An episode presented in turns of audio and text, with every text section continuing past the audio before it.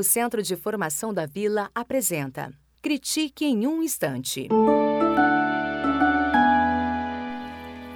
Olá, meu nome é Diana Pessoa, sou professora e coordenadora da área de língua inglesa na Escola da Vila e formadora no Centro de Formação da Vila. Hoje eu vou comentar uma pesquisa disponibilizada no site da EF Education First, que aponta o índice de proficiência de inglês de alunas e alunos de mais de 43 países. Os dados apresentados por ele se referem ao resultado de testes realizados com mais de 350 mil estudantes em milhares de escolas e universidades parceiras da instituição no mundo. Bastante gente, né? A gente vai comentar o que uma amostragem tão grande pode revelar ou não em uma pesquisa e que tipo de dados nos traz. Não sei se vocês já ouviram falar deste índice de avaliação, eu mesma confesso que até pouco tempo não conhecia, mas eles são uma plataforma gratuita de avaliação da língua inglesa para sistemas de ensino, universidade, professores, oferecida pelo grupo Education First, que é o mesmo grupo dono da English Live. Bom, o texto explica que este índice examina a aquisição de habilidades com a língua inglesa de estudantes em período integral com idades de entre 13 e 22 anos, ou seja, alunos de Fundamental 2 à universidade. O que eles não explicam é que contexto educacional esses alunos estão inseridos. Eles estão na escola em período integral, mas que escola é essa? É uma escola é, bilíngue? É uma escola internacional? É, qual é a carga horária de língua inglesa que eles têm ao longo da semana? Me parece que 350 mil estudantes devem estar em contextos diversos, né? Até porque a amostragem é de 13 a 22 anos, então temos aqui alunos do ensino regular e da universidade.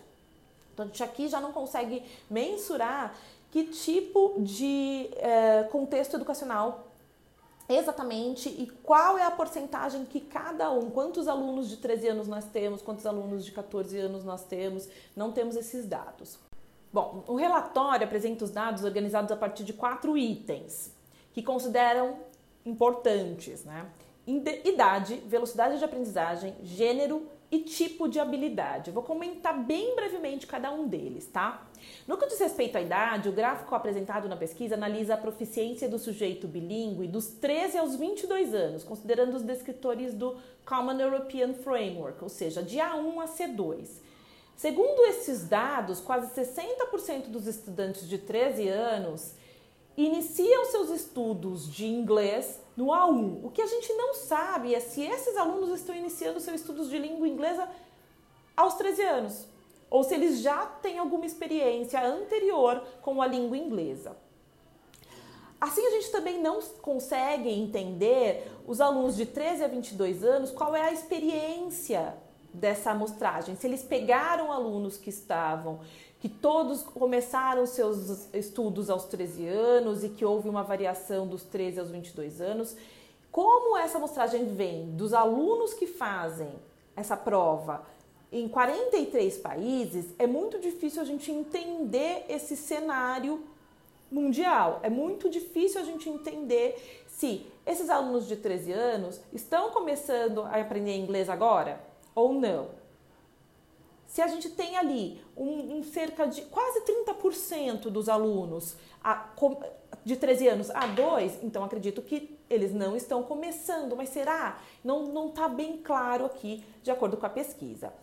Uh, outra coisa que eles avaliam é a velocidade de aprendizagem, então eles mostram aqui que o progresso anual médio por região que eles fazem mundial, Europa, Ásia e América Latina, considerando escola regular, é, desculpa, fundamental, ensino médio e universidade.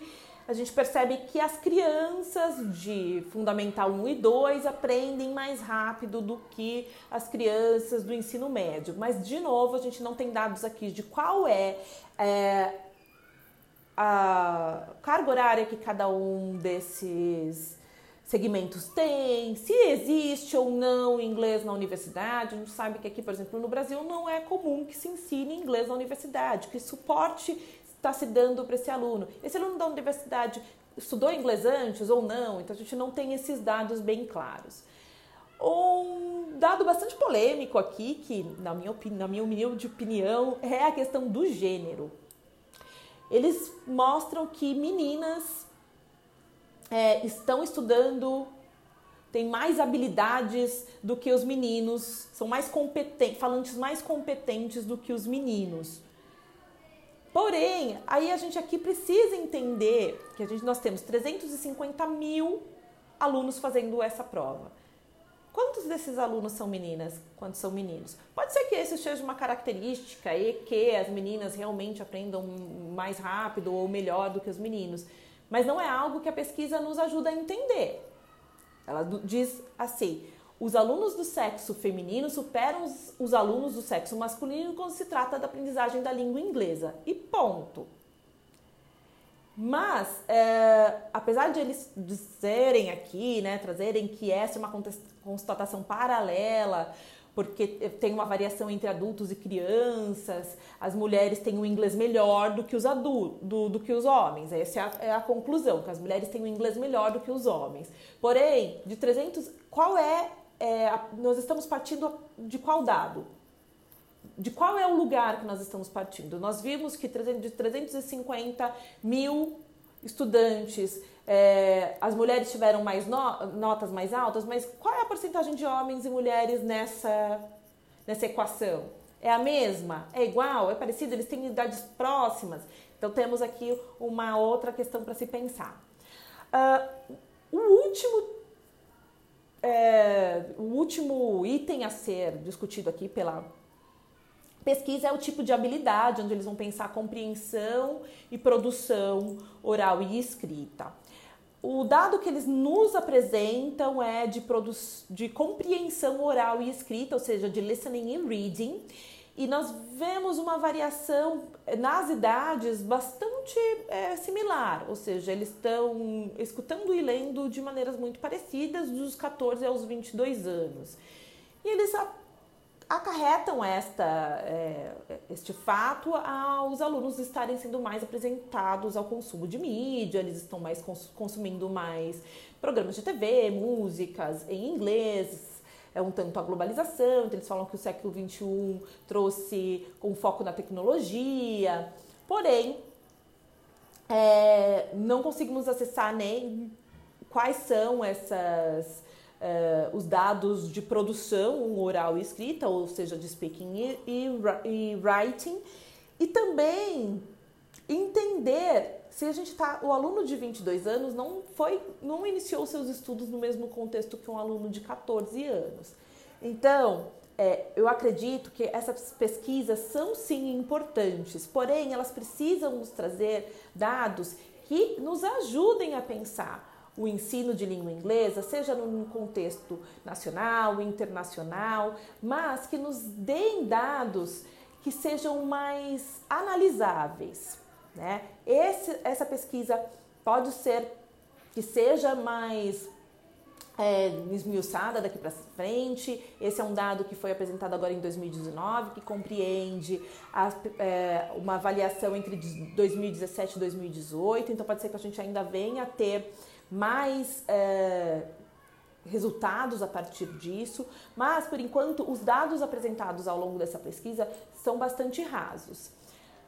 Bom, é isso que eu queria compartilhar um pouco com vocês. Nós estamos numa jornada bastante grande para entendermos é, mais sobre a formação do sujeito bilíngue, quais são os dados que podem nos ajudar a entender essa formação, quais são esses caminhos para ser possível formação bilíngue.